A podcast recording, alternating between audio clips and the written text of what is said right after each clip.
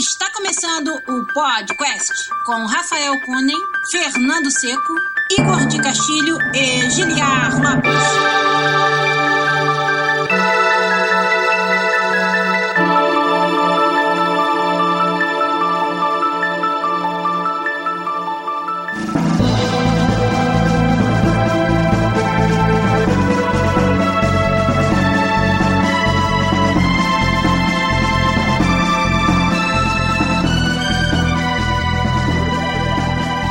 Podcast na área, galera! Estamos de volta mais uma vez nesse que é o único podcast onde você conversa em português com profissionais da indústria de games internacional. Eu sou Giliar Lopes, produtor dos games da série FIFA aqui na Electronic Arts em Vancouver, no Canadá, e Shinobi nas horas vagas. E comigo aqui do lado ele que sabe tudo de ser ninja nos videogames, o meu amigo MVP do podcast, programador. Na EA Vancouver também, Fernando Seco. E aí, Fernando, tudo bem? E aí, galera, beleza? E que é isso aí? Você tá com um hot dog de borracha na mão, é isso mesmo? É pra tirar o estresse dessa merda, desse delay. É, um pouquinho de delay só. Cadê o ketchup do, do hot dog, Chico? É mos- mostarda já. de- Ninguém. Só tem mostarda. Tá, tá incompleto. ketchup no cachorro quente de ilhagem. Não é autêntico esse hot dog. Não é nem comestível. Se não tem ketchup, É, porra. Galera, valeu. Até semana que vem com mais um podcast. Esse hot dog aí é pra você fazer exercícios, é isso? Não fazer exercício, mas é tipo stress relief, assim, aquelas bolinhas. Exercício pra, exercício pra garganta e tal, não? A mão, ó. Mão. Mão. Mão. Quem tá com a gente também ali é o nosso amigo game designer aqui, na EA Vancouver, no Canadá, Rafael Kunen. E aí, Rafa, tudo bem? Beleza? Eu tive o privilégio, tive o prazer de acompanhar o Rafael Kunen essa semana lá pra estreia, pré-estreia, rapaz, de Avengers Ultimato, Avengers Endgame. O Rafa me levou date night no, no cineminha. E aí tá preocupado com o meu cachorro quente, né? E você tá preocupado com o meu cachorro Foi bom pra você, Rafa Kunen? Eu comi cachorro quente. É, o Rafa entrou na salsicha nesse dia. Olha lá, quem já tá com a gente, ó, vou pegar o celular aqui pra poder ler o nome da galera que está nos ajudando aqui no youtube.com.br podcastbr a fazer a live de hoje, de gravação do nosso programa. Rafael Kennedy, que toda vez fala que é a primeira vez dele aqui, não engana ninguém, né? O Fábio Maciel, o Américo Batista mandando um abraço aí, a Giovanna Vlogs, o Senhor Cevada, figura fácil dos nossos streams de Sekiro, o William Matheus, o Adriano Machado, o Victor Rotsiv, o Bernardo Turella, o Adriano Machado, já falei, o Luiz Henrique tá aí também, o Rafael Benedetti, o Hugo Blanco, outra figurinha fácil lá dos nossos streams, o Rafael Santos, o Kleber Anderson, o Vitor Borren Vieira voltou também pra assistir a gente, o Kleber Anderson, o Thiago Lopes, o Júlio Anastácio, o Daniel Campos, o Anderson Lima, tem uma galera, hein? Tá crescendo a nossa comunidade, Ó. toda vez que a gente faz a live aqui, vem mais gente nos acompanhar, a gente tá muito feliz, cara. Tem também o Michael Alamos, muito obrigado, gente. O Lucas Menezes falou eu também, e com certeza tem mais uma galera aí. Aí queria falar pra vocês, né, dar um aviso, ó, o Pedro Raimundo também, primeira vez ao vivo, tá igual o Rafael Kennedy. é, mas tudo bem. A partir de semana que vem, a gente vai experimentar uma nova plataforma pra fazer esses streamings aqui. É um negócio novo aí que ninguém conhece, chama Twitch. Chamado internet, chamado internet. Novidade da internet. É, isso aí. A gente tem o canal do Twitch, rapaz. Agora nós somos afiliados do Twitch. É o Podcast BR. Procura a gente lá no Twitch. Vou mandar o link pra todo mundo, deixar também nas nossas lives aí. E a gente vai passar a fazer a live de gravação por lá, aos domingos, no mesmo horário. Como se a gente tivesse o horário certo, mas tudo bem. A gente vai passar a fazer por lá. Acho que é uma plataforma melhor, com menos lag, mais fácil pra galera participar com a gente. Então é lá no twitch.tv barra podcastbr que você vai encontrar o nosso canal. E aí, a partir da semana que vem, vai acompanhar por lá. E claro, depois a gente exporta pro YouTube, fica bonitinho. Mas hoje, hoje é dia de podcast 291, assuntos bem maneiros pra gente falar. Vamos começar trabalho aqui, junto com a galera do chat, no YouTube, ajudando a gente a fazer o episódio. Vamos lá!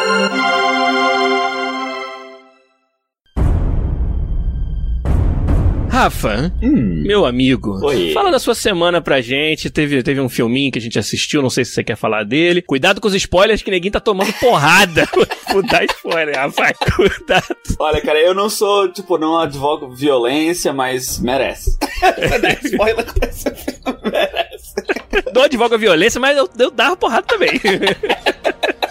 Cara, é foda. Eu não, não quero falar nada, eu acho. Eu acho que tem que ver esse filme sem expectativa, sem esperar nada, sem. Sabe? Eu acho que só de falar se gostou ou não já é spoiler, sabe? Eita, Rafa, aí também é demais, né? É, não, mas é, cara. Eu não quero gerar, tipo, gerar expectativa do tipo. A pessoa quiser mesmo saber, sabe? Eu falo privadamente, assim, mas no, num fórum público, assim, tem gente que não quer saber, sabe? Que quer ir sem saber nada, sem saber se o filme. Nem se o filme é bom ou ruim. Nem se o filme existe, né? Tipo, vai, vai no cinema pra tentar descobrir se existe um filme do Avengers. Olha, eu não acho que é tão mal assim você dizer se gostou ou não. Agora, você falar, gostei da cena tal, aí vai se fuder.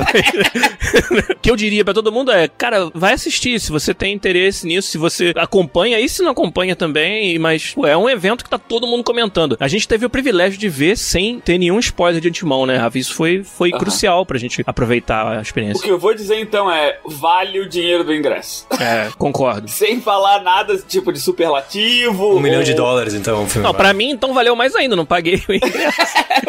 o foi de graça. acho que vale, vale assistir, cara. Valeu a espera e acho que vale o ingresso. Eu recomendo todo mundo que, que tem um mínimo de interesse, assim, pelo universo cinemático da Marvel pra ir assistir. O que mais você fez nessa semana, Rafa? Tem nada pra falar? Foi só Avengers Endgame? Cara, eu tô jogando Days Gone, que saiu essa Days semana. Gone. Desde que anunciaram, né, que era um jogo tipo de membro de uma gangue de moto, num zumbi apocalíptico, pô, várias coisas que eu gosto aí já. Tipo, Sons of Anarchy é um dos meus seriados preferidos, assim, e essa é a temática, mistura com, com pós-apocalíptico, eu gosto bastante. Não é Sons of Anarchy com Walking Dead, mais ou menos? É, é mais ou menos, sabe? Mais ou menos isso mesmo, assim. Acho uhum. que se pegasse esses dois seriados, fizesse uma match transformação em jogo, acho que daria Days Gone. E, cara, eu tô gostando, acho, é legal, assim, sabe, das coisas que tu vê na jaqueta dele, né, da gangue que tem, daí tu vê os patches uhum. que eles têm, né? E tu vai, tu, tu sabe o que que significa, tipo, por causa do Sons of Anarchy, sabe? Ah. e, tipo, o cara tem o, o patch de Nomad do lado, então tu sabe que ele é um daqueles que, que não fica no lugar, né? Que ele sai vagando Isso. por aí, sabe? Tem o patch de Enforcer. Explica por que, que ele sabe dar porrada, por que, que ele sabe usar arma, então, sabe? Eu achei interessante. Assim, normalmente tem aquele clichê, ah, eu fui do exército, por isso que eu sei atirar e matar todo mundo.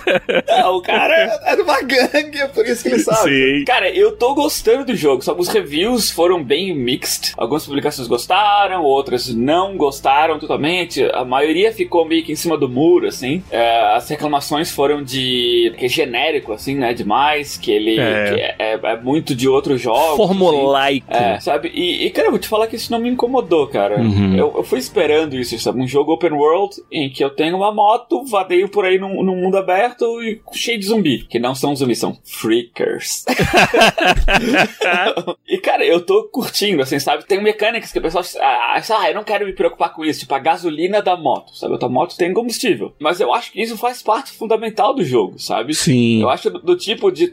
A tua moto, ela é quase um personagem, sabe? Tu pode dar upgrade nela, ela sempre contigo, ela é o meio de transporte, ela facilita algumas coisas. Ela te consola, te conforta. eu acho que o fato de tu ter que se preocupar com combustível, sabe? É do, do tipo, se acabar o combustível, tu vai ter que ir a pé procurar, sabe? E Sim. isso tá se expondo em risco. Isso faz parte, assim, de tu viver nesse mundo, sabe? Tu tá passando, indo lugar à beira, tu vê, tô com 40% de combustível no tanque, daí tu vê, pô, tem um. Achei um caminhão ali que tem um, um negócio de, de gasolina do lado. Ah, vou aproveitar e vou encher o tanque. Entendi. Tu, tu tá sempre de olho nessas coisas. É um, é um recurso a mais que tu tem que estar tá de olho, sabe? É quase que uma, um requisito para você sobreviver, tá sempre prestando atenção nisso, né? Aham. O, o, combate é, é, é, bem gostoso de jogar, assim, tanto atirar quanto combate melee, assim, é, é bem gostoso de, de, jogar, sabe? Tem um lado stealth, que é aquele que, que tu espera de, de, jogos do gênero. A história, por enquanto, ela tá relativamente no início, né? Então não, não peguei muito do, do core da história ainda. Mas tô gostando, cara, de explorar coisas, sabe? Vai chegando em lugares abandonados, explorar por recursos, fazer scavenging das coisas. Tô gostando, cara. Até agora eu não, não tenho motivo para dar uma nota ruim.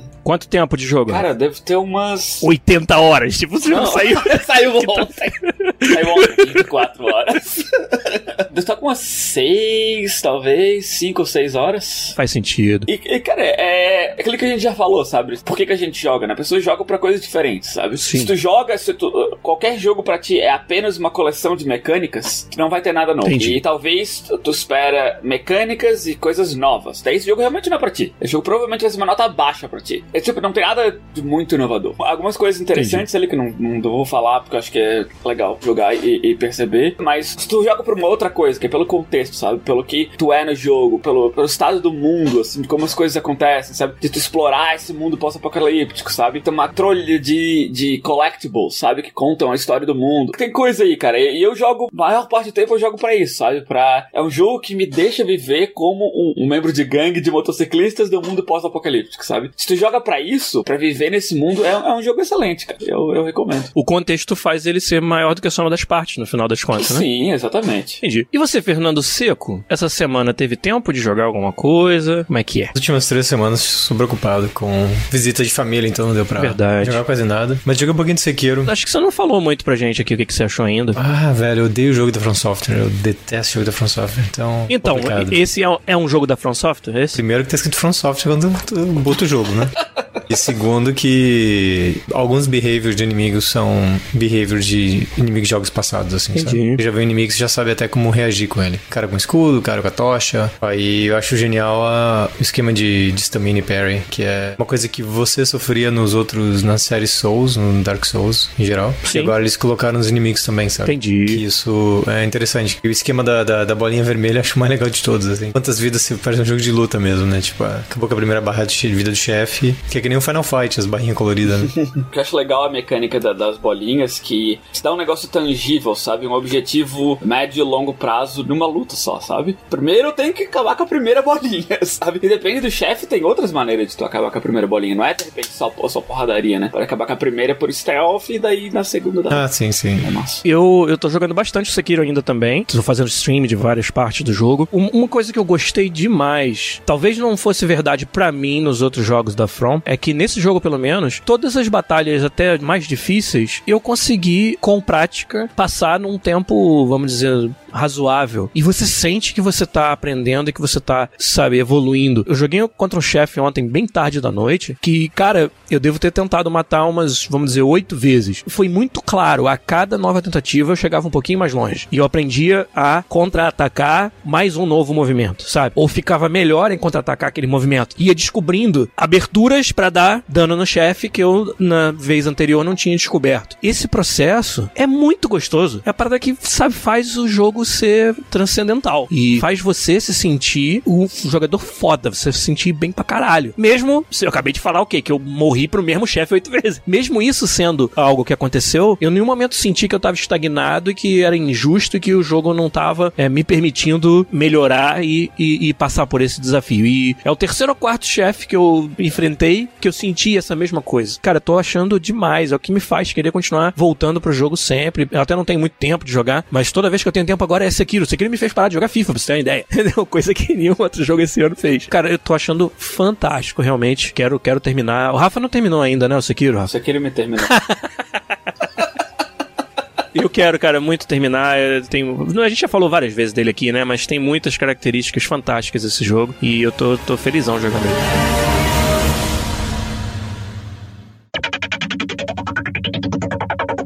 Vamos pro assunto principal então. A galera no chat já tá ali na expectativa que a gente colocou aí o título do episódio. O que esperar da próxima geração de consoles? Olha aí. Teve o artigo da Wired, onde o Mark Cerny, que é o chefe de engenharia de hardware lá da Sony, deu uma entrevista onde pela primeira vez eles admitem publicamente que existe um PlayStation 5. Não que ninguém tivesse dúvida se ele existia ou não, mas é uma diferença grande quando alguém da empresa fala publicamente sobre esse assunto. Então eu queria trazer pra gente aqui a brincadeira de meio que especular, obviamente, mas com alguns dos poucos detalhes que o Mark Cerny falou e o que a gente espera, o que a gente lê dessa indústria. Lembrando sempre que a gente tá falando aqui da nossa opinião pessoal e não é nada oficial e nem que a gente tenha acesso à informação dedicada. A gente não poderia estar tá trazendo ela aqui, mas acho que dá pra gente falar o que, a gente espera da nova geração de consoles e ouvir de vocês também aí no chat o que, que vocês esperam disso. Então, vou começar com o engenheiro de plantão do time aqui. Fernando, o que, que você espera da próxima geração? Geração de consoles? Bom, que eu vou ter que comprar primeiro, de tudo. eu espero, espero que custe dinheiro. Tá, ok. Check.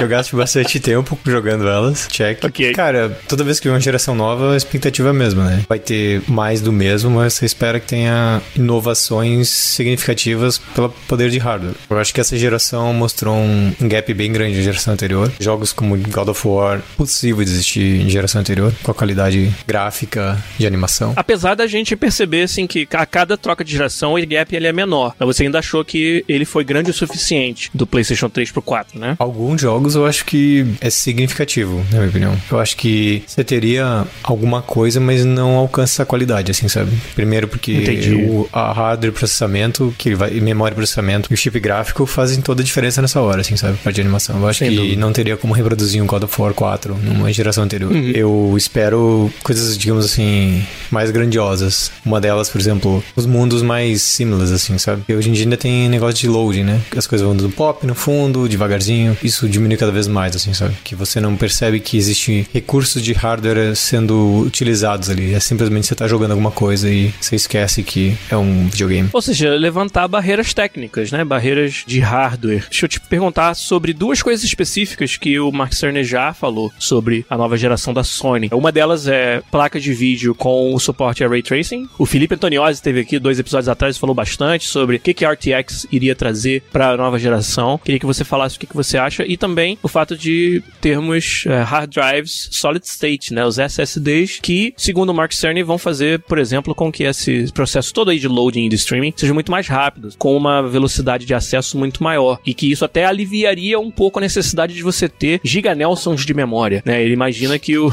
que os desenvolvedores vão poder deixar usar a memória mais como um cache e carregar do disco com mais frequência do que eles faziam antes, porque o disco é muito mais rápido. O que, que você acha dessas duas tecnologias de hardware que estão supostamente vindo aí? Então, se alguém já usou SSD aí do chat ou se você já SSD, você percebe que pelo menos 50 vezes mais performance, né? Imediatamente. É. Isso dependendo do tipo de, de disco que você compra. Se for um barato, se for um claro. expensive assim, você consegue até mais que isso. Então, a parte de loading com certeza vai, vai, vai mudar bastante. Mas eu também acho que, tipo, o hardware vai ser mais leve por causa disso. Vai ser menos barulhento, vai esquentar menos. Isso é uma coisa interessante que às vezes não percebe, mas sempre tem o, o barulhinho do, da agulha fazendo sick. E, e, os consoles que a gente tem em casa, eles têm uma boa parte do custo deles é os componentes que vão fazê-lo não explodir, né? Ele parte de, de refrescar, né? Como é que a gente chama? Os coolings, né? Cooling, exatamente. E gasta-se muito dinheiro em, em, tecnologia de cooling que com um HD que não é o disco magnético igual a gente tá acostumado, vai ter menos dessa necessidade. É, existe possibilidade até dele ser um pouco menor, né? Sim. Mas talvez não, por causa que a placa de vídeo pode ser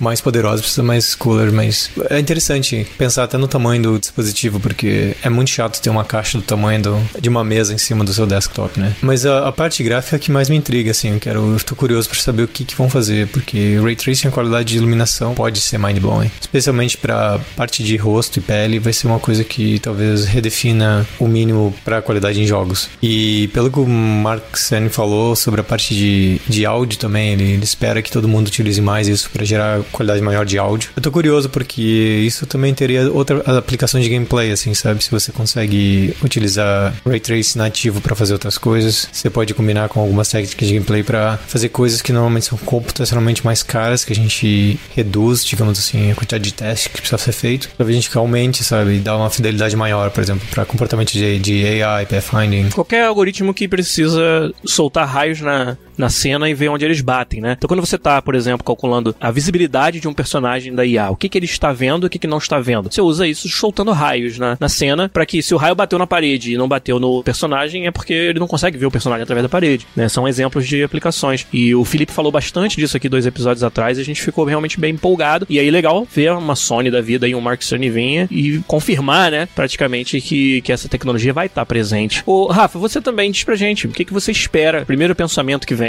sobre a nova geração de consoles, falei. Pô, que me impressionou, né, deixou intrigado pro, pra capacidade quando ele deu a demonstração do Homem-Aranha, né? uhum. né? Ele botou a tela de loading, quando ele deu um quick travel de um lugar para outro do mapa, deu 15 segundos de load, né? Na, na geração atual, PlayStation Pro, geração que a gente tem agora. E daí ele usou no Dev Kit, que é uma máquina mais lenta do que vai ser a Retail, né? né? E esse mesmo load demorou 0.8 segundos pra, pra ser feito. Sabe, isso é, é. nada sabe? Comparado com o que a gente tem agora. Daí, o que, que eu poderia fazer com isso, sabe? Que hoje é quase tecnicamente inviável. Imagina tu tá numa cidade, né? No presente, e daí tu pode viajar no tempo. Oh. Tu aperta um botão, pum, pro hum. futuro a outra cidade, da não é outro é assim, bairro. Rafa. Não é assim, sabe? assim, Rafa. Carrega. Olha lá o programador falando pro designer que não pode fazer o que ele quer, olha. Rafa, não é assim, Rafa. Tu vai ter que carregar esses assets tudo é. de novo, né? Se tu carregar esses assets tão rápido assim, tu não, tu não poderia fazer uma coisa desse nível, tu não precisa descarregar tudo, sabe? Alguma coisa tu vai ter, tu vai ter na memória já, sabe? Se você faz parte Adoro a poesia na mente dos designers. não, eu aperto um botão, ó. Esses programadores pode... só atrapalham a nossa vida, cara. Eles não fazem... Então, imagina eu tô jogando Spider-Man, eu aperto um botão, vou pro futuro, agora eu sou o Batman com o super-homem embaixo do mar, e aperto outro botão. Eu, eu, tô, eu tô querendo dizer o tipo que tu pode ter, no mesmo lugar, digamos assim, tu pode ter carregar assets totalmente diferentes, entendeu? Não vai ser só um post-processing effect sabe? Tu pode mudar geometria, tu pode mudar um monte de coisa, mudar todos os assets do, lugar que tu tá, sabe? Quase instantaneamente. Como ele falou né, na entrevista, que a velocidade de movimento do Homem-Aranha é limitada pela velocidade que eles conseguem carregar os assets, né? Eles poderiam botar speed equals 200 lá, sabe? Mas daí tu ia tão rápido que tu ia ficar feio, assim, sabe? Que os assets não iam conseguir carregar. Vários jogos mascaram isso, né? Com motion blur e o, caralho é 4 pra tu, tu não ver. Mas imagina alguma coisa de, desse tipo, sabe? Imagina Imagina um jogo em que o teu poder é teletransporte. Jogo do Homem-Aranha. Tá lá em cima do Empire State, tu não, tu não é o Homem-Aranha, tu é o Noturno, por exemplo, do X-Men. Uhum. Sabe? Daí tu mira num lado 30 quadros na frente, puf, teleporta lá. E pau, instantâneo, assim.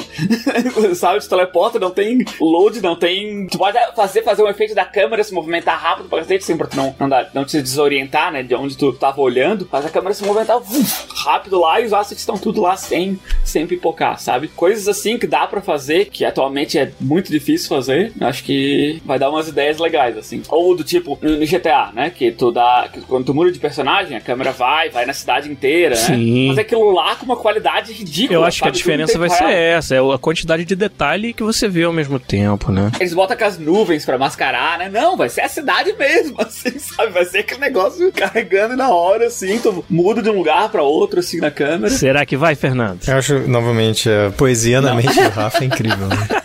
eu não sei, né, cara? Não tô com console. Mas por quê? Tem por que outras coisas ser? que não é só carregar. Que que impede? Você vai ter que fazer colando de coisas, eventualmente. Se você tiver personagens andando, por exemplo, AI vai ter animação. A animação consome recursos também. A animação consome GPU também. O problema não é coisas separadas. O problema é a soma de todos os problemas juntos, sabe? E normalmente esse que é o problema. Tanto que quando, se você pensar que nessa geração a gente tinha oito vezes mais, por exemplo, memória e N vezes mais processamento que na geração anterior, e uma semana depois designers já consumiram todos os recursos do dispositivo, e é. Não, é o programador, né? Cara, o Seco tá salty até hoje, cara. Não, mas o pessoal fala, a gente tem oito vezes mais tudo. O que, que a gente pode fazer com oito vezes mais tudo? Fazer, tipo, 20 vezes maior. Então, tipo, em uma semana já consumiu todos os recursos. Daí depois é tipo, acabou?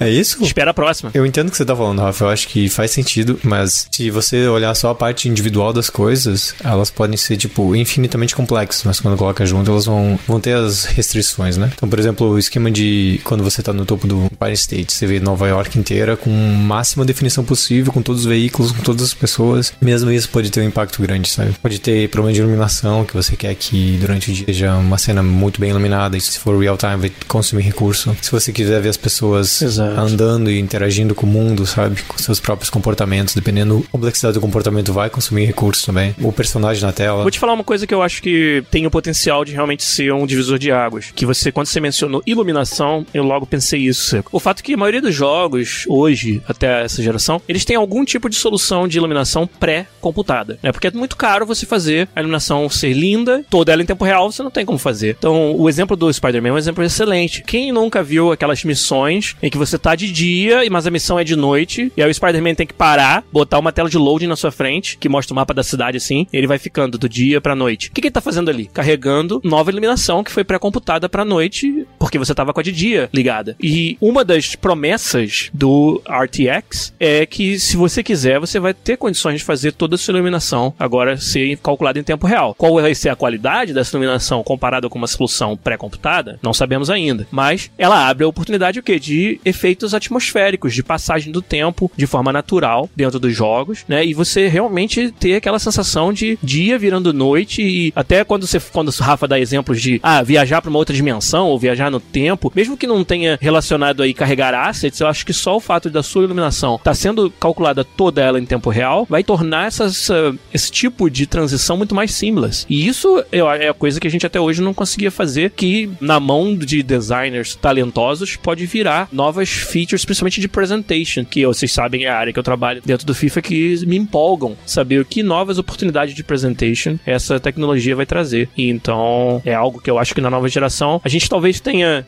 tenha passado desapercebido até aqui o quão, quanto a gente é limitado pelo fato de ter que pré-calcular esses efeitos e na nova geração talvez a gente não tenha mais essa limitação, que é bem legal. Eu acho que sem, sem ir na loucura, assim, de coisas que o Seco tá falando que não já, sabe?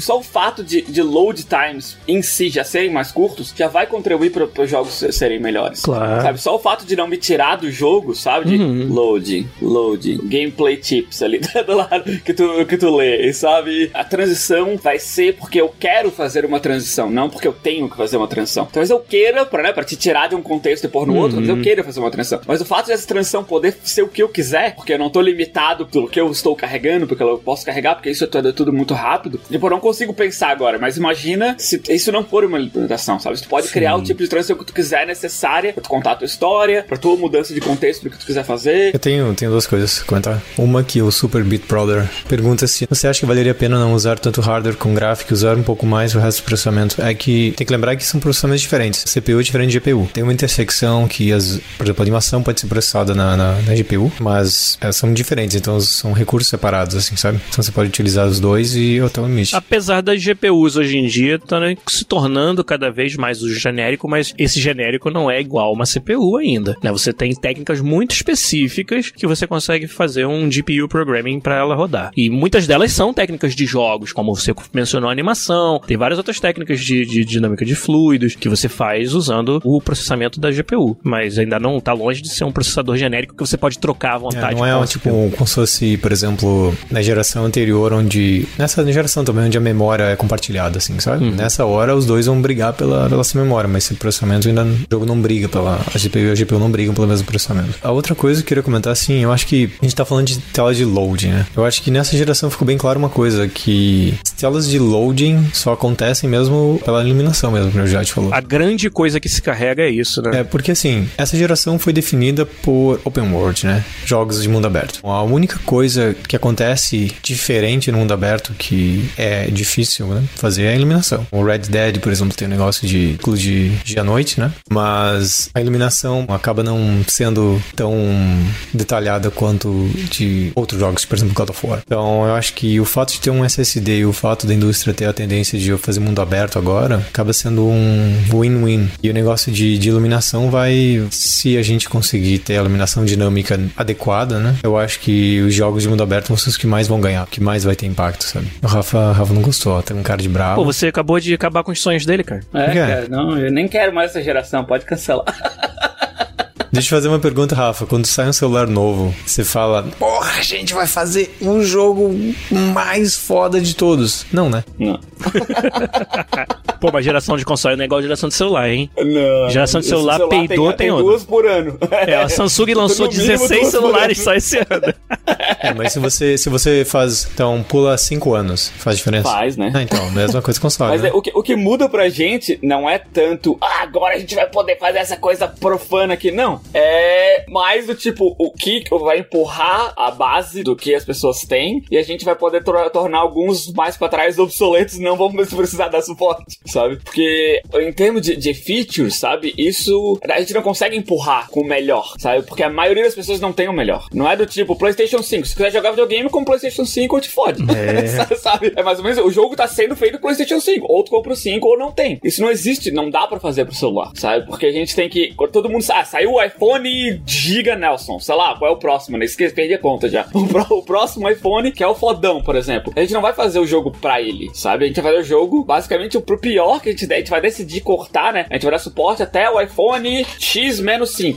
Sabe? Sendo que o X é o atual. Ou seja, a gente vai fazer o jogo pro menor, não pro pior, basicamente. Sim. O, o que pode subir cada vez que sai um novo é a média. Sim, exatamente. Mas você vai estar sempre trabalhando pra uma média que ela é bem abaixo do mais recente. A gente tem que dar suporte para quem, para device que as pessoas têm mais, né? Uhum. É claro que daí, ao decorrer dos anos, um jogo médio de hoje é muito melhor em termos de fidelidade gráfica, performance, do que um jogo de 5 anos atrás, como falou. Oh. Mas não foi assim por causa do salto, né? Agora, mês que vem saiu o iPhone novo, nosso jogo vai ser totalmente diferente. Não, não é assim que, que funciona.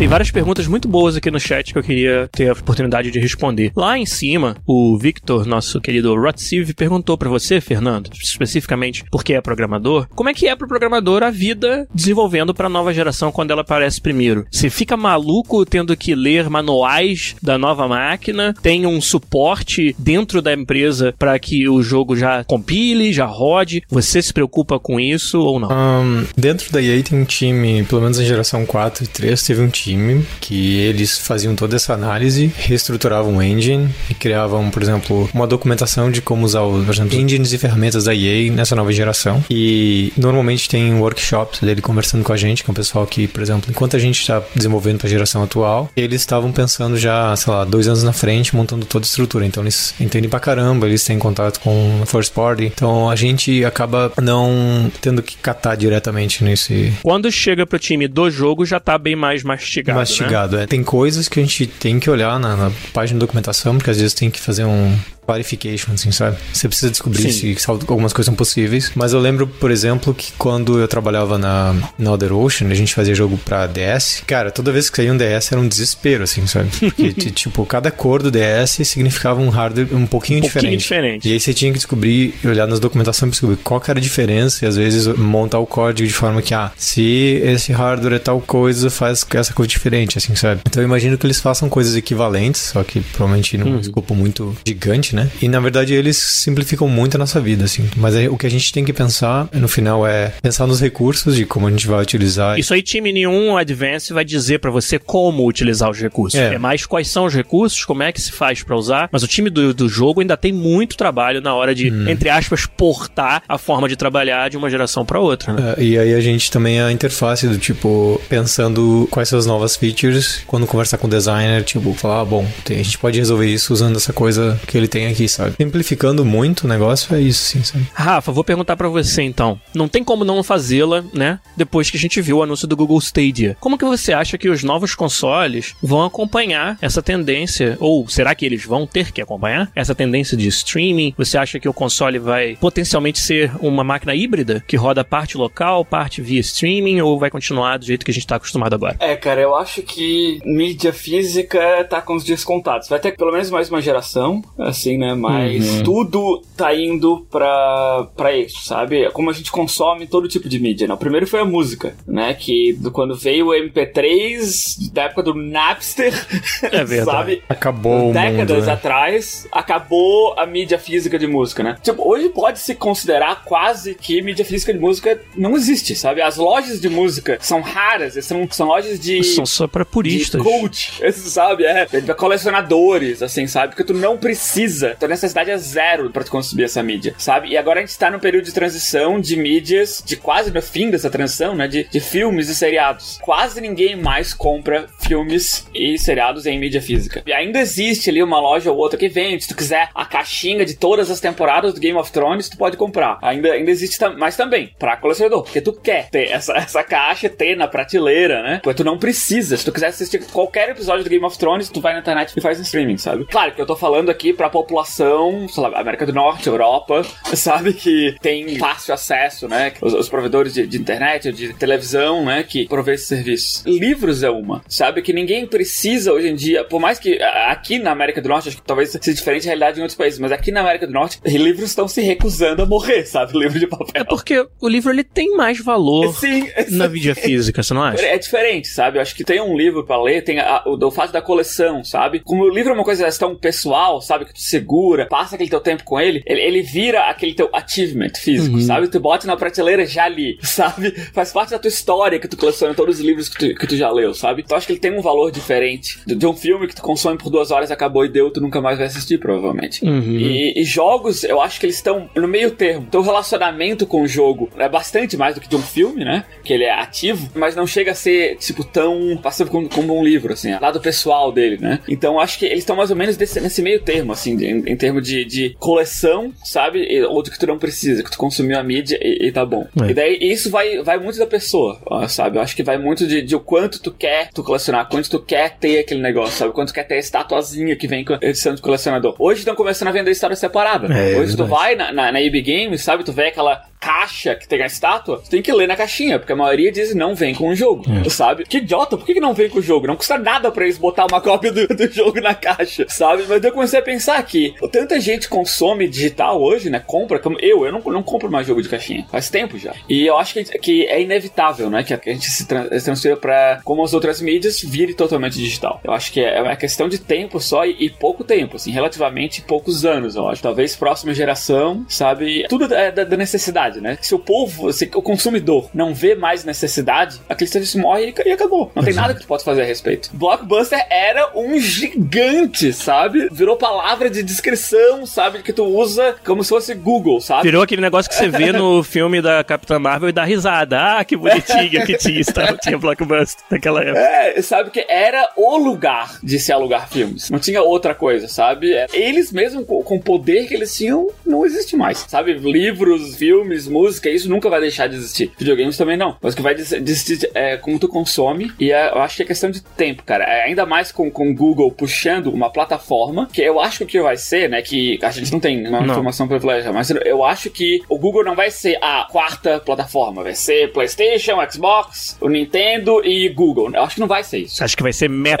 É, eu acho que o Google vai prover serviço para essas plataformas. Olha aí. Para que elas possam fazer streaming usando as plataformas. Usando o back-end, né? É. A infra infraestrutura do Google. Mas tem o outro lado também de que a Microsoft e a Sony têm os próprios. É. Resta saber é, se interessa para eles fazer é, isso. Exatamente. Sabe? Então, mas digamos o pior caso pro Google, né? Pior, é, entre aspas, é de que não, a Sony tem o serviço deles, foda-se o Google. A Microsoft tem o serviço deles. O que vai acontecer é que o Google vai transformar mainstream como a gente consome jogos, sabe? Eu vou ter a escolha. Ou eu posso simplesmente dar um clique aqui nesse vídeo e jogar no meu computador agora, seja lá como que eu vou pagar, talvez meu cartão de crédito já esteja no Google, foda-se. Posso jogar exatamente agora, eu não preciso nem levantar da minha cadeira. Ou eu tenho que ir no meu PlayStation Network, abrir a loja, sabe? Comprar, esperar baixar. Ou vou na loja, se não compro digital. Não, acho que eles vão mudar. Ou seja, o Google vai vender a qualidade de vida. Exatamente. Imagina as, as crianças hoje em dia que estão começando a consumir videogame. Pra gente, a gente consumir videogame de várias maneiras. Desde fita, é. né? Com CD, com DVD. Imagina as crianças que estão começando a jogar agora, que é a próxima geração. Pra eles é mídia física. Que, que, que isso?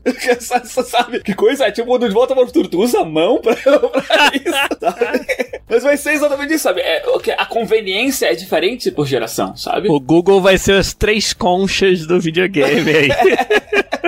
O que é conveniente muda de geração para geração, sabe? E as, as, empresas vão ter que mudar. É isso aí. Eu ia comentar um negócio que, que eu acho que nessa geração, na minha opinião, foi mais importante que o hardware. Esse vai ser um, provavelmente o, fator decisivo na próxima geração também, que não é o hardware, é o software. Eu acho que quando a, a Sony chegou com toda a acessibilidade de sharing, tipo, toda a parte social, de facilidade de comprar qualquer coisa pelo serviço deles, eu acho que mudou bastante a maneira com que a gente interage com o videogame, sabe? E eu acho que isso vai ser uma coisa bem maior nessa geração, assim, sabe? Eu não sei o que eles vão inovar, mas eu acho que eles estão focando em bastante coisa, especialmente social, assim, porque foi o que meio que, na minha opinião, definiu a geração, essa geração. Foi o software de compartilhar whatever. Sim, eu acho que mais do que só o software, né? O software ele faz com que você queira estar naquela rede e não na rede dos outros. E isso é que faz a diferença. Quando todos os meus amigos estão no PlayStation, eu posso ser o maior caixista do mundo. Eu vou ter um, um argumento muito forte para ir para Sony, sabe? Então, quando quando você traz uma rede que ela é gostosa de usar e que ela promove essa interação social mais facilmente, você está atraindo as pessoas e criando massa crítica para que os outros sejam obrigados aí. E isso aí fez uma diferença, essa geração, no caso. E, e até essa direção que eu queria levar a, o final aqui da nossa conversa, a gente vê nas últimas gerações essa briga muito acirrada entre Microsoft e Sony, com a Nintendo sendo um terceiro player aí, né? E pode-se dizer que a Microsoft esteve muito forte na geração 360. PlayStation 3 se recuperou apenas no final. E nessa geração a gente sabe que o PlayStation 4 foi o líder, vendeu muito mais. Como é que você acha que, um, a Sony vai tentar manter a sua posição de liderança na próxima geração? Quais são as medidas que você acha que estão na mão dela? E dois, como que vocês acham que a Microsoft vai tentar reconquistar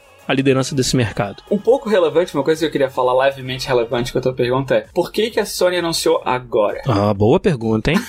o que anunciou e por que agora, sabe? Um dos motivos é eles decidiram não ir pra E3, que é onde todo mundo ia esperar o anúncio é de, de, um PlayStation 5. Que falaram, não vai ter Sony na E3 e não vai ter anúncio do PlayStation 5. Mas por que chamar uma publicação? Tudo bem que a Wired é a publicação em termos de tecnologia na América do Norte. Verdade. É o ponto de referência e se tivesse que escolher uma, a Wired foi, foi, uma, foi a escolha. Foi uma certa. boa escolha. Mas uhum. por que uma, sabe? E, e, lançar por ali e onde todos, sabe? Podiam ter feito uma press conference, podiam ter feito um vídeo de anúncio no YouTube, como já fizeram antes. É. Podiam ter feito várias coisas, sabe? Por que, escolheram anunciar um cara falando e mostrando pra uma publicação? achei interessante, sabe? essa escolha. Porque normalmente quem tem a última palavra é quem, quem sai mais forte, né? Tu, se tu anuncia antes. A história é contada pelos vencedores. E, não, não sei, que a história é contada por quem conta por ah, último. se tu anuncia antes, quem anuncia depois já sabe todas as tuas informações e vai dar contra, counter em todos os teus pontos. Tu, tu mostrou a tua mão, ah, então porque tu tem isso, eu tenho isso. Porque tu tem isso, eu tenho isso. Em termos de, de marketing, não é muita vantagem tu anunciar primeiro. Porque tu vai dar aquele uau, assim, ah, que massa, uma nova geração. O primeiro anúncio da nova geração. Yay, Sony! Sabe? Mas daí agora a, a Microsoft tá lá. Hum. Então é isso, SSD. Já teve caso de preço, né? Anuncia o Quem anuncia o preço é... primeiro fica na desvantagem, porque o outro anuncia 50 dólares mais barato.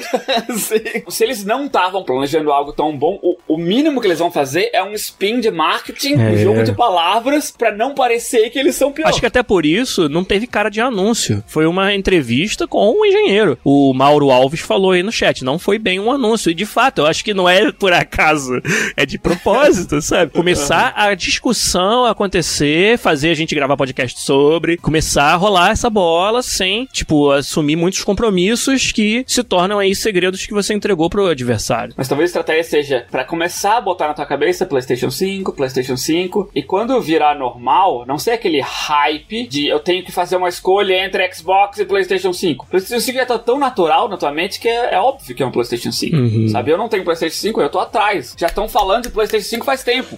Eu não tenho um ainda. sabe? Talvez seja isso, sabe? Talvez seja deixar um pouco mais natural, do tipo, tá lançando um carro novo, sabe? Porsche lançou o novo 911. Não é aquele negócio, oh meu Deus! Não, é aquele negócio, é normal. Todo mundo sabia que ia acontecer. Faço isso todo dia. é, sabe? Se tu considera um jogador de videogame, tá aqui, ó. O único plataforma que o jogador de verdade joga mas se tu não quiser, talvez seja isso. Eu não, eu não sei, não dá, não dá pra entender muito bem essa uhum. estratégia, sabe? Eu acho que o jogo também mudou, né? Não é mais sobre você espera a E3 e todo mundo anuncia na E3 e aí a briga é na E3. Acho que agora uhum. é sobre streamers, sobre ah, sim, manter, a, manter a palavra rolando e gerar discussão, manter as pessoas pensando e discutindo sobre aquilo, sabe? E se você pensar também que falaram que basicamente SSD e essa é a placa de vídeo, sabe? Falaram quase nada. É. Tipo, ah, nosso videogame é. usa energia elétrica. tipo. E vai ter jogos pra ele. E você pode jogar online. Tipo, oh! podcast sobre energia elétrica. Mas, sim, voltando, o Giliad perguntou, já que o Rafa foi numa tangente quase que negativa, né, Rafa?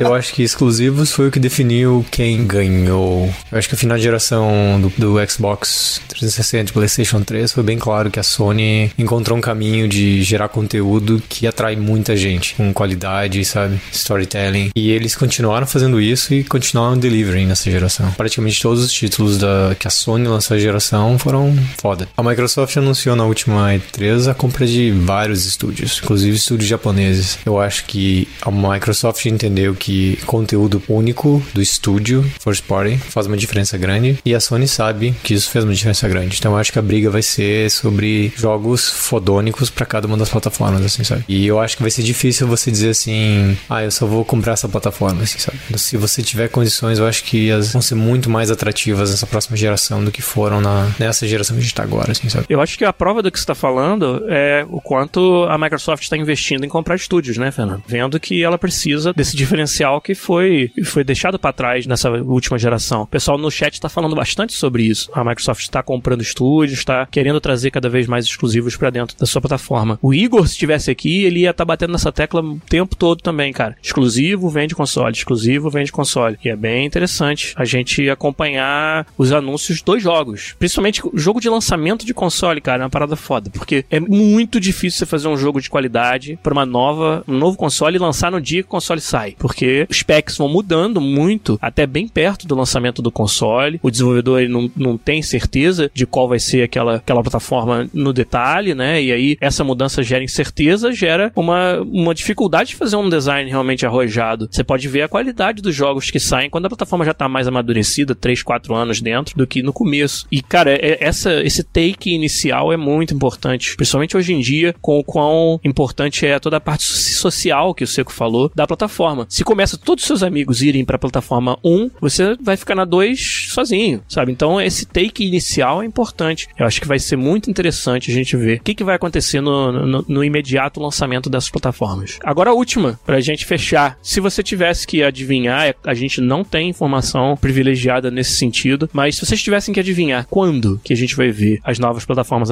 aparecendo, acho que 2019 é muito muito cedo, né? Não vai acontecer. Mas e aí? Quando vai ser? Eu acho que pelo fato de já estarem oficialmente falando, acho que não passa do ano que vem. Talvez fim do ano que vem. Você acha que 2020? Tipo Natal. Porque Natal é típico de se lançar a plataforma, exceto a Nintendo, por causa do drive das pessoas de comprar um novo aparelho, né? Lança lá por novembro, vende aquela primeira leva e todo mundo quer, quer pro Natal, sabe? Entendi. Você acha, Seco, que é Natal 2020 que a gente tá pensando aí? Eu concordo com o Rafa por causa do timeline, assim, sabe? Faz mais sentido. A gente sabe que ninguém fala fala muito, com muita decedência. Dois anos é muito tempo de É muito tempo, é pra qualquer coisa. Antigamente, inclusive, era três meses antes. Né? Muito pelo isso que o Rafa falou, você não quer ser o primeiro a sair com as informações pro outro ter vontade. Aí a gente ficava segurando até o final. Quanto mais informação tu me dá, mais informação o meu time de marketing vai ter pra dar, te dar o truco. Dar o truco. Essa do truco, eu acho que tem só uma variável que não é tão trivial fazer, que é uma vez que você tá tão dentro, assim, do desenvolvimento e geração de plataformas, não é sempre simplesmente, ah, eles têm uma placa melhor, eu vou, amanhã a gente vai ter uma placa melhor. Não é assim, sabe? Você tem toda uma linha de produção. Não dá pra sabe? reagir tão não, rápido. Não. não. é só clarificando, porque, tipo, tem gente que não entende que não é assim, é sabe? Disso.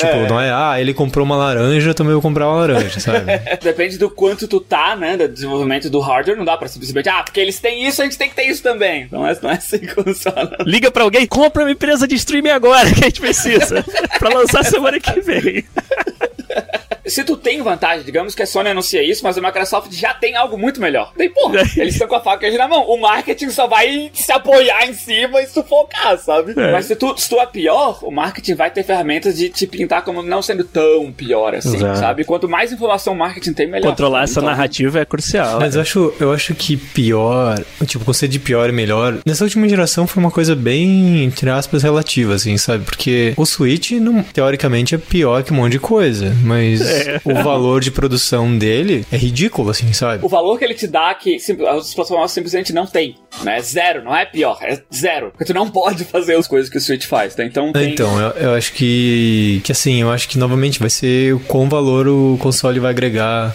a ele, sabe? É, e, e também se for ver a comparação, o hardware specs do Xbox atual é melhor do que do PlayStation 4. Não significa que vendeu mais, sabe? Tenho muito mais PlayStation 4 vendidos do que, do que Xbox, sabe? De novo, a gente volta aquele negócio. Jogo, exclusividade. E não só exclusividade, porque também todo mundo falando, ah, mas a Microsoft comprou todos os estúdios do mundo. Tá, e cadê os jogos? É, mas é que fazer jogo também não é fazer não, eu pizza... sei, eu sei, mas a, a, gente não pode dizer que eles ganharam ou que vão ganhar por causa disso. Sim. Eles, eles têm que entregar os jogos, eles têm que ser da qualidade do nível que a Sony tá competindo. Concordo. Sabe? Ele tem que ser do nível God of War, do nível Spider-Man, pra valer a pena ter console Do nível Last of Us 2. Exatamente, hum. sabe? Porque esse é o nível que a Sony tá competindo em exclusividade. É. Sabe? Se os teus exclusivos não forem desse nível, tu não adiantou nada. Mas, cara, eu, eu citou três jogos que são muito únicos, assim, sabe? Você não precisa ir naquela direção. Claro, mas estamos assim... falando da qualidade, cara. Não estamos falando é, do jogo. Mas... É, é, setaram a barrinha nesse nível aqui, a qualidade. Se tu, se tu, quiser God of War, só tem uma plataforma no mundo que tu pode é, jogar. É a mesma coisa o Devil May Cry. Mas não vale não tá comparando God of War com Devil May Cry. Não, eu tô dizendo que tem um nicho que gosta muito daquele bagulho, a qualidade Sim. dele é muito alta, que tem gente que prefere um jogo mais action-based do que story-based. O DMC é talvez o melhor exemplo que você consiga achar, cara.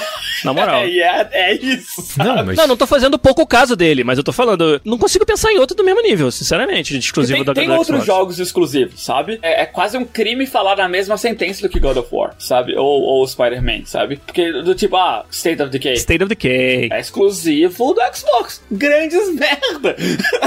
não, não, não, peraí, peraí, peraí. Eu acho que tô tendo uma tangente que não era o que dizer. Eu acho que você tá dizendo, quando você citou os três jogos, eles são. tem um tipo de gameplay específico, um tipo de câmera específico, um tipo de apresentação específico. Eu acho que você vai competir, você não precisa ser exatamente igual a competir com aquele produto. Não. Se você gerar. Absolutamente Se você não, gerar um produto, por exemplo, que atrai as pessoas pelo que ele é, por exemplo, um Zelda, Breath of the Wild, não compete uhum. com aquele cara, mas eu acho que não tem que ir de frente título contra título, sabe? Tem que ir de frente, não. tipo, eu vou fazer mind-blowing no jogador, sabe? Eu acho que isso claro, é o que define. Eu vou, vou, clarificar então, caso não tenha ficado claro que eu falei. Tipo, o exemplo que tu falou, de que o Switch tem o próprio God of War. Não é um jogo parecido com God of War, é o Zelda. Que se tu quer jogar um jogo naquele nível, só tem uma plataforma que tu consegue jogar, sabe? O, jogo do nível do God of War, nível de polimento, nível de tudo dele, de mecânica, de gameplay, de narrativa, de tudo, tu só joga esse jogo que, que exemplifica as coisas, só tem uma plataforma que tu consegue jogar. O Microsoft não tem o deles. O Switch tem o Zelda, a Sony tem o, o God of War, sabe? Qual é o da Microsoft? Eles têm que ter o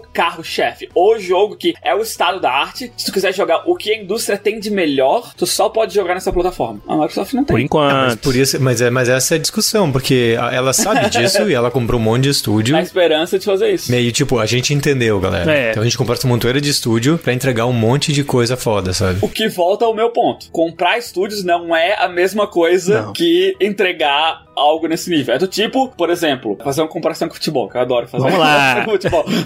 do tipo, ah, que o Liverpool tava na frente, e mas o City tem um jogo pra jogar ainda. Já jogou, né? Jogou hoje da manhã, no caso. Mas tá, tem que ganhar esse jogo. É, não é? Sabe? Não significa porque tem um jogo na manga que já ganhou, sabe? Tu tem que jogar. Tá na frente. Tem que jogar. Não significa que tá na frente. é a mesma coisa, tipo, tu comprou esses estúdios, enquanto o jogo não sair e não for um jogo daquele nível, tu não tem jogo. É zero ainda. É. Não interessa o jogo que eles fizeram antes também. Já, já falou que em vários podcasts, tu é tão bom quanto o teu último jogo, sabe? Tu pode ter feito o melhor jogo de uma geração inteira e teu próximo jogo é um lixo. Mas. Aconteceu antes. Ah, sim. Quando você fala desse jeito, eu acho que você simplifica demais o problema. O problema era a Microsoft está atrás, ela entende qual é o problema, ela tá investindo em resolver sim. esse problema e ela, ente... tá e ela entende o nível de qualidade que ela precisa entregar. A gente sabe que se eles não lançar jogo nenhum por 20 anos, eles não vão se dar bem. Não, e pior ainda, se lançar jogo que não chega nessa qualidade, tão tipo, fudido quanto. Mas assim, isso é um estado da indústria. É. Se você joga, lança um jogo que não esteja a par com certa qualidade, ele não vai se dar bem. Então ela, como first party, ela não só sabe muito bem isso, mas ela entende que ela precisa aumentar muito a barreira, a barra dela para conseguir superar o adversário. E eles identificaram como resolver o problema. A gente precisa de estúdios first party que tenham os requisitos necessários que nos dê uma chance de atacar isso. Não significa que é garantido. Ah, nada, nada é garantido. Não significa porque o teu time comprou o Messi que ele vai ser campeão de tudo. claro que eles estão fazendo a coisa que eles têm que fazer, que é investir em estúdios que têm a chance de entregar um produto de qualidade. Mas dizer que, ah, a Microsoft já ganhou. Não, mas ninguém, mas tá falando isso. isso. Acho que ninguém tá falando nem que já ganhou e nem que já perdeu. Por isso a gente tá simplesmente falando do que, que cada uma precisa fazer. E, assim, é, é notório, é conhecido que a Microsoft tem um catching up, né? Tem um trabalho de recuperação à frente dela. Então é natural que a gente cobre mais que a Microsoft prove pra gente que ela merece estar na frente. Sim. É natural que essa cobrança seja maior. E a outra coisa é, eu acho que a gente tem mais visibilidade nos jogos exclusivos da Sony hoje do que dos da Microsoft. Se você falar do Last of Us 2, se você falar do Death Stranding, se falar do Ghost of Tsushima, estão muito mais palpáveis as informações sobre esses jogos. Death Stranding aí, a, parte, porque a gente só né, não viu muito gameplay ainda, ou não viu nada, na opinião de alguns, mas isso é muito mais do que a gente viu de qualquer exclusivo de peso que a Microsoft esteja se bancando para vencer na próxima geração. Então acho natural o ceticismo. Não é fanboyismo, não é amor ou ódio por nenhuma delas, mas eu acho normal a gente estar tá mais cético um pouco, porque não quer dizer que eles não tenham jogos fantásticos na manga, cara. Um reboot de um Fable com features de nova geração é talvez o que precisa para você, caralho. Xbox, uhul. É, uma, uma coisa que eu queria trazer é, por exemplo, ninguém esperava que o 360 fosse tão mind-blowing quanto foi no começo. Por ninguém exemplo, com, esperava. Entendeu? Cara. Com Gears, Oblivion, Mass Effect, Halo. chutando o planeta 20 mil anos-luz pra frente do que Ninguém esperava a Sony struggling com o PlayStation 3 do jeito que foi. Surpreendeu muito o catching up no final da geração com a qualidade dos jogos. Ninguém esperava o que aconteceu na transição pra geração 4, que é o PlayStation sair com tanta feature, tanto jogo exclusivo, tanta modalidade, a Microsoft ficando para trás, literalmente. Foi meio que um erguia a barra e o outro voltava devolvendo, assim, sabe? Foi isso é. desde a geração 2. Então foram, tipo, aconteceu esse pega-pega, tipo, duas vezes agora. A tendência é continuar esse pega-pega, assim, sabe? Porque elas, elas têm grana, elas são inteligentes, assim, sabe? Não é um bando de jacu numa sala discutindo. Vai achar que a Microsoft não enxerga esse problema e não tá fazendo algo para resolver, que é, é ingenuidade demais, né? E quem ganha com isso tudo somos nós, cara, os consumidores dos jogos. Quanto mais aberto você tiver a jogar o melhor jogo possível, na melhor plataforma possível, sem fanboyismo, melhor para você, cara. Melhor experiência você vai ter. Eu acho que, que é, é, assim que a gente, pelo menos, se comporta. Eu sei que o Rafa fala muito disso, né? Eu jogo onde, onde é melhor jogar, cara. Não no sofá, né?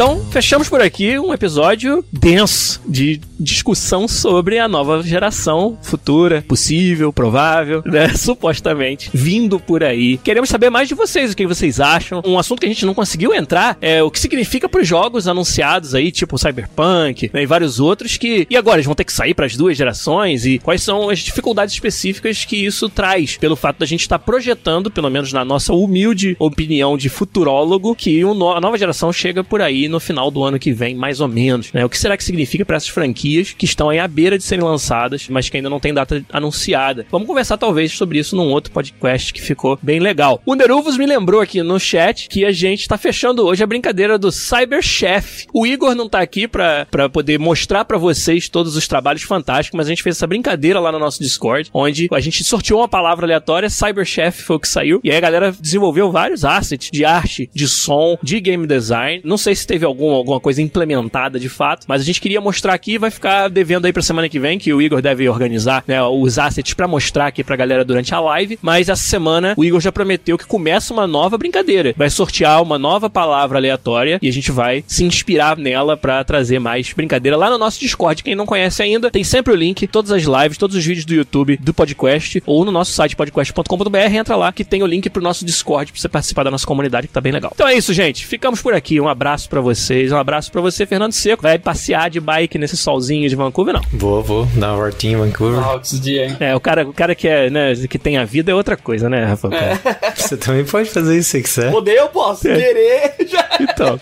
cara, entre disposição e bike falta bastante coisa aí pra fazer. e você, Rafa?